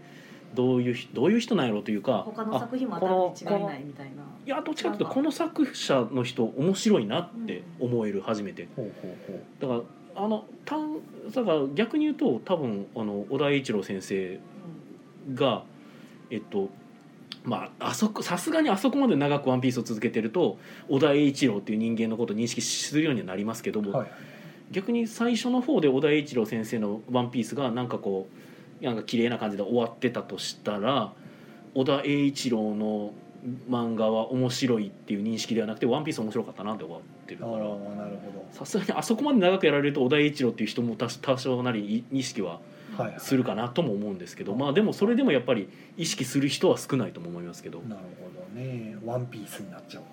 ワンピースやと思うよ、うん、だから「鬼滅」なんかまさしくそうやと思ってました僕次当たるかどうかですねそうそう「鬼滅の刃」おもろかったで「鬼滅」書いてた人が次か次始めた漫画って言ったら飛びつかないえっと飛びつくこの多分一生残ってくると思うんですけど、それが続く続くのかその作品が当たるまのあかそれはその作品自身の問題うんじゃないでですか逆に言うと「えーとジャンプ」でしたっけ「鬼滅」ジャンプ以外のえー雑誌で連載したら絶対見ないと思います僕。ああそうなんだ、鬼滅おもろかったから「サンデー」で「鬼滅」の作者のあの漫画始まるわって言って「鬼滅」読んでた人の、えー、と201020ぐらいかなパーセントああまあ行くとしたらああ全部はいかない多分もっと低いと思うもっと低いかなやっぱり今今の鬼滅の層を考えるともっと低いあとーそ思うかまあそれは言うと鋼の錬金術師があのサンデーでああの銀のさじ始めた時は人気はありましたけうどんその鋼ほどじゃないからうんうんそれはそうやろうなと思いますまあけど銀さじは銀さじ自体おもろかったけ結ど局でも作者見て追いかけてるからあでも僕僕ハガレン見てないけど銀のさじ見てますようん逆に だから僕あんまりですねだから逆に言うと鋼の錬金術師なんか長くてなんか追っかけるのしんどいなとかであんままあり見名てな前いし、は覚えまでも意識しませんでもうでも僕は鋼の錬金術師がおもろかったから銀のさじ見てるわけじゃないですからねいやまあいやそうなんですよその銀のさじが面白かった結果その次の作品読みますかっていうってなった時に僕鋼の錬金術師読んでないですからああねあ人によるんじゃないですかみたいなそう銀のさじは面白かったですよ普ああ通んにまり作者で見ないんですねうんあんま追いかけな作者はいコンテンツだと思わない な逆に言うとなんかおもんなかったら嫌やもん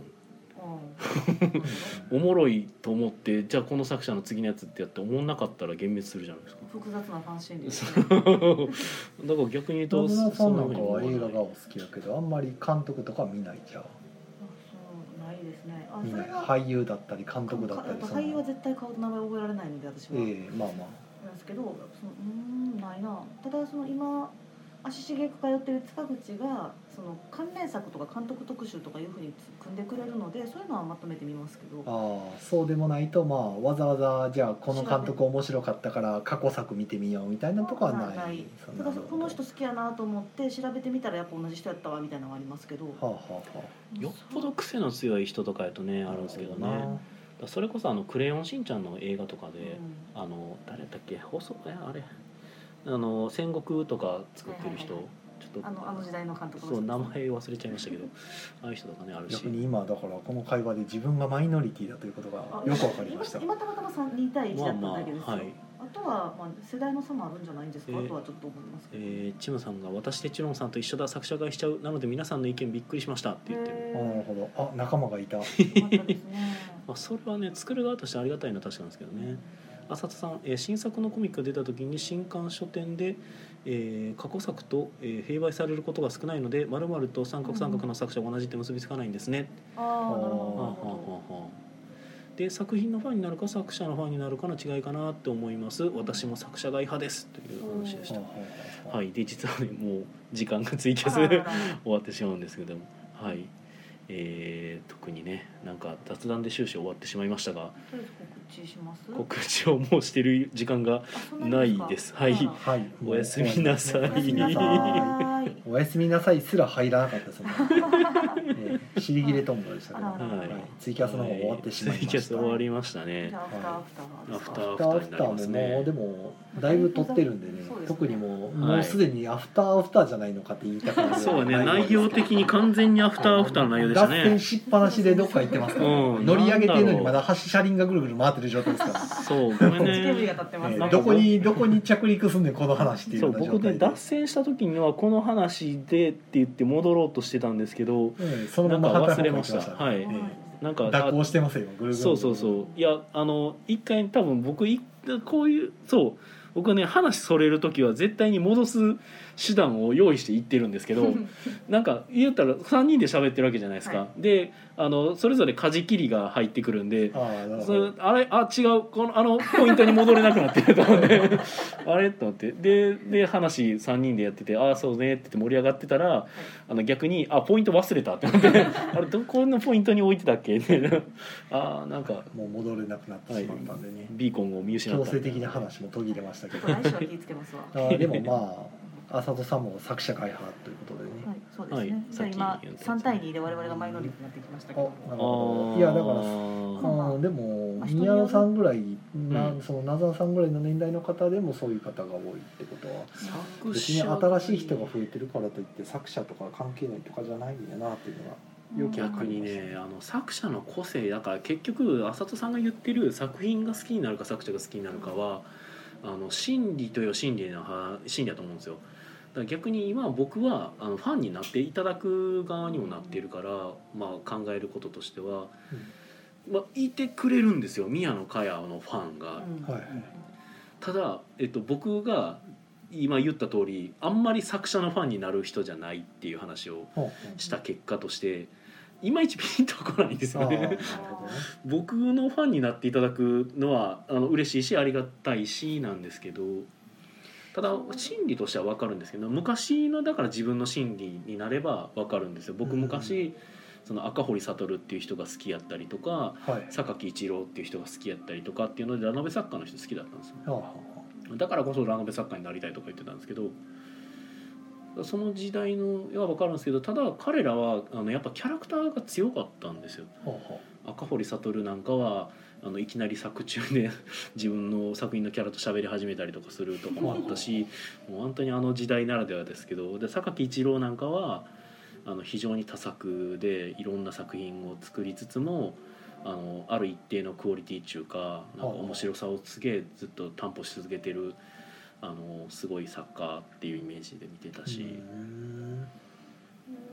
でもあれですよね作者のファンになろうと思うと少なくとも2作見ないことで作者のファそンうになら結ない局そうやとは思うんですよね。うしんた時にその一作目の好きのなり方がどうなんだろうっていうのはちょっと思いますね。その鬼滅とかだったらその作品の中の鬼滅の話も好きだけど鬼滅の中のキャラクターに入れ込んじゃうと次のうん次の作品に行かない気がするんですよ。うんあー私の感覚だと。そうなんだよなだからね僕そう考えるとね僕鳥山明別に好きじゃないですもん多分うほう「ほドラゴンボール」好きやけど、んうん。うあそうなんですね、うん、鳥山明は特に興味がないあーなるほ「どドラゴンボール」は好きで「ドクタースランプ」も多分そこそこ好きですけどでもあれはちゃんと見てないうんああじゃあジャコとかも見てないそあう最新作で見すました見ましたけど、えっとそれを見て鳥山明が好きになったかというと別にあーはあでもそうなった結果やっぱりそれはドラゴンボールが好きっていう状態だった結局そうジャコだってあれ「ドラゴンボール」じゃないですか結ーは局、まあまあま そうあ何書いても「ドラゴンボール」になっちゃうなっていう、うんうなんんか世界観共有じゃないですかあれジャコって確か、はいあだからそのサンドランドとかははい違いますよ、だからやっぱりあでもあれあだからそうあだから鳥山明は好きかもしれないねああそうなってくるあれだからサンドランドは追ってたんですよだからあそなのる時はほどじゃあ好きじゃないですかでもあれ結局打ち切りじゃないけどそこいやまあい終わやっちそゃっのたそかれらはそれの話じゃないですかあの好きか嫌いかと打ち切りはまた別の話なんででも興味深くは見てたはずははずなんですよね、ただでもなんか好きになれなかったんですよ結局あいや打ち切られたからね、ええうん、もう好きになる間もなかったっていう感じですよはあだはあから結局そうそう、まあでも鳥山明が書いてるとなったらとりあえずちょっと見てみようかぐらいにはなるっていううんその頃はそうやったというねことはまあ一応作者と作者をに意識してるっていうことなんですそうだねのそこは好き嫌いじゃなくて、そうだね要は作者を意識してるかしてないかの話うんなうんでんすけど、うんうんえ作者を意識はしてるやろうねまあうん鳥山明は特にやっぱ鳥山明自身が強いっていうのはあったしドラクエのキャラデザとかもしてたしねだからなぞなさんの映画の話でもねあの何でしたっけ王様のインドのハーフバーフババーリフバリバーフバリの監督がまた作ったって言ったら全く興味ないいやちょっと見てみようかなとはなら ないいやーならそれを見たタイムラインの反応を待ってから行きますねあそういや行くと思うな多分行くと思うなこれ は今一番には行かないと思うそう逆に言うと僕はちょっとそこで不安になるのはバーフバリの監督の最新作っていう情報が日本にちゃんと入ってくるのかなっていうあんだけ流行ったら入ってきます入ってきます入ってきますよおうそっかそっかだから僕もいちいち作者の名前をねその一言一句覚えてるわけじゃないんで、うんうん単に「何々」っていう作品の、うんざまあ、書いた何別の新しいやつとか出た時にその「何々」がもともと好きで見てたんやったら、うんまあやっぱ気になるなっていう次どんなん書くんやろっていうので気にはするけどそのその作者の出てる作家性のポイントが続いてるものかどうかがわからないんですよねうんそのそのバーフバリの前のか監督の前作も見て、まあ、まあ好きバーフバリめちゃくちゃ好きって来た時にこの好きのエッセンスがちゃんと次の作品まで続くのかどうかまた分かんないなと思ってそれ見ないと分かんないですよそうなんですよだから見見た人の反応を見見てからたくなりません聞きたいうんそのさっき宮野さんが言ったみたいにがっかりしたくないから、うんなんかねその動きが結構強くなるよそねこれこれがすこれが好きな人やったら絶対好きって言ってくれるやったらもうぜひ行きますなんですけどはあそんな石橋叩きますか叩くっていうかまあうんだって別今にもう他に行きたいことがいっぱいあるからそのそう当たるかどうかわからんもんの賭けに使う他かっていのうも当たるかどうか分かいらやないそうなんですよでも、も他の打率が高いうんはもしくは自分がやらなければならないと自分で思っていることがある中で、そこのギャンブルに投資するかって言われると、あそえっうと、行くって言えない結局だから今は僕がそのラノベ作家が好きだとか言ってた頃は僕はラノベばっかりを読んでいてそれ尽くしの生活をしてたんですよねはだから今なずなさんが言った通り選択肢がそこにしかなかった時期なんですよあはで今逆にじゃあ僕ラノベ読んでますかって言ったらそもそも読んでないああしってなった時にじゃあわざわざその昔好きだったラノベ作家が今新作出しましたって言われてじゃあちょっとわざわざ読むかあいやまあってそれはまただから趣味思考がうんだんだんやっぱ時代年齢とともに変わっていくんですよでもともうん戻ってくることもありますうんうよ、だかんら僕なんかもボードゲームやってなかった時期あるし、うん一周回って戻ってきて結局今デジタルゲーム全くししてないしってなるし、うんあんだけ好きやったのにみたいなね、 それと一緒なので別に変わっていくのは変わっていくんですよ、まあねでもなんかね面倒くさいファン心理っていう話なんでしょうけどなんかそうわざわざショックを受けたくないっていう気持ちはありますよねなんありまかすね好きだったものがなんかねだから良かったなと思ったものの次を見た時にそれが良くなかった時になんとなくこの良かったものさえもちょっとだけ汚染されてしまうんめっちゃわかですりまよすなんよかかった全然分からへんよかったものが好きだった自分のセンス悪かったんちゃうんかみたいない気や持ちいにやいや若干いなるんやですたよまたまその作者のだから今回のテーマがわん扱いきれんかったんやろうなって終わるけどねなんか難しかったんやろうなとか思そうですよななんかねそのそう汚染されるんですよちょっと。そのうしいなでしかもそれはね多分ね正直ねすごくね例えばすすがついたような感覚なんですよあちょっとだけ払えば消えるぐらいの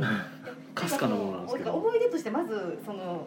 消化されてしまってるところもあって、うんなんかねめちゃくちゃ綺麗になってるんめちゃでくすちよゃ綺麗ピ逆カピカなんにですよ逆にその作者に入れ込みすぎなんでわで作者にというかその作入れ込品みと作いうかね品なんですけど、うんそう私はそう多分作品が好きなんでですそよのね作品が綺麗な丸のまま広がるかなって思ったらかかってきたものがなんか汚いすすやったみたいな感じの気持ちにいや若いや干なるんいでやすそよれ。はそれで見たらいいのよって聞いたけそうどいなやなるんですけどそうそういうとそういう状態にすって移行するためには自分のメンタルが整ってないとダメなんですよ。いいやー入れ込みすぎやいろいろいやいろいろあるんですって。うん、でその割り切るべきっていうのは分かるんですけどわかるんですよただもう綺麗なだからもうもうね思い出はなんかもう一塊になってるんですよはでそれで2を見るとかになった時にやっぱどうしても連結するんですよそこが。あはあっはてなった時に2が良くなかった時になんか1に流入が少し入ってしまうんですあよはあなんだろなるほどうっていう感覚はあるから綺麗なままで終わらせたいだから昔確かに僕は手帳さん側だったんですよほあのちょっと分かんない話するかもしれないですけど「フェイト・ステイ・ナイト」っていう作品があって、まあ、手順さん分かると思うんですけど、えあれ「フェイト・ステイ・ナイト」っていう作品は「フェイト・フォロー・アタラクシア」っていう、えー、と続編に近いものが存在するんですよ。ほで僕はどっちもやっていてうん素晴らしい出来栄えでめちゃくちゃ大好きなんですけど、ただ、えーフェイトが好きなやつがフォローをしたくないってめっちゃ言いやがるんですよ、はいはいはいはいで僕はそれはなんでやねんってなってたんですよ、うほういやいやフェイト好きやったらフォロー絶対好きやねんからやれよってなったんですけど、そいつはいやもうフェイトは俺の中で終わってるからもうそれの以降の話とかはいらないみたいなはい話打足をでやるとはいそうそうそうするからはいいやいやだから打足とかいややれよって 打足じゃねえからみたいな みたいなのを思ってだから割り切ってあの見ろよっていうかうんそのいや関係ないからっていうそのフェイトに別に影響及ぼさへんしみたいな感じで、まあ、会ってた時期もあったけどでもその気持ちが、まあ、今になると分かるのかなっていうそのフォローに触れたことで自分のそのフェイトっていう完璧 なその記憶がなんか汚染されてしまうっていう器具があったんかなって今思うとそうなんかなって思える。あとはまあその単純にそのい一個目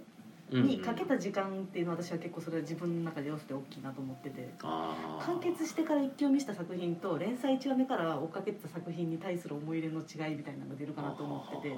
その続きまで待ってる時間あははもしかそのどんな気持ちで待ってたかによってリアクションが変わるんかなとはちょっと自分でも思いますね。まあ思い出の美化され方とかはあそ変うですわってきそうですねそれは今日もそんなのいちいち覚えてないわ覚えては過な去いですよのその良かったことのそ のいやいやいやそんな思い出とかも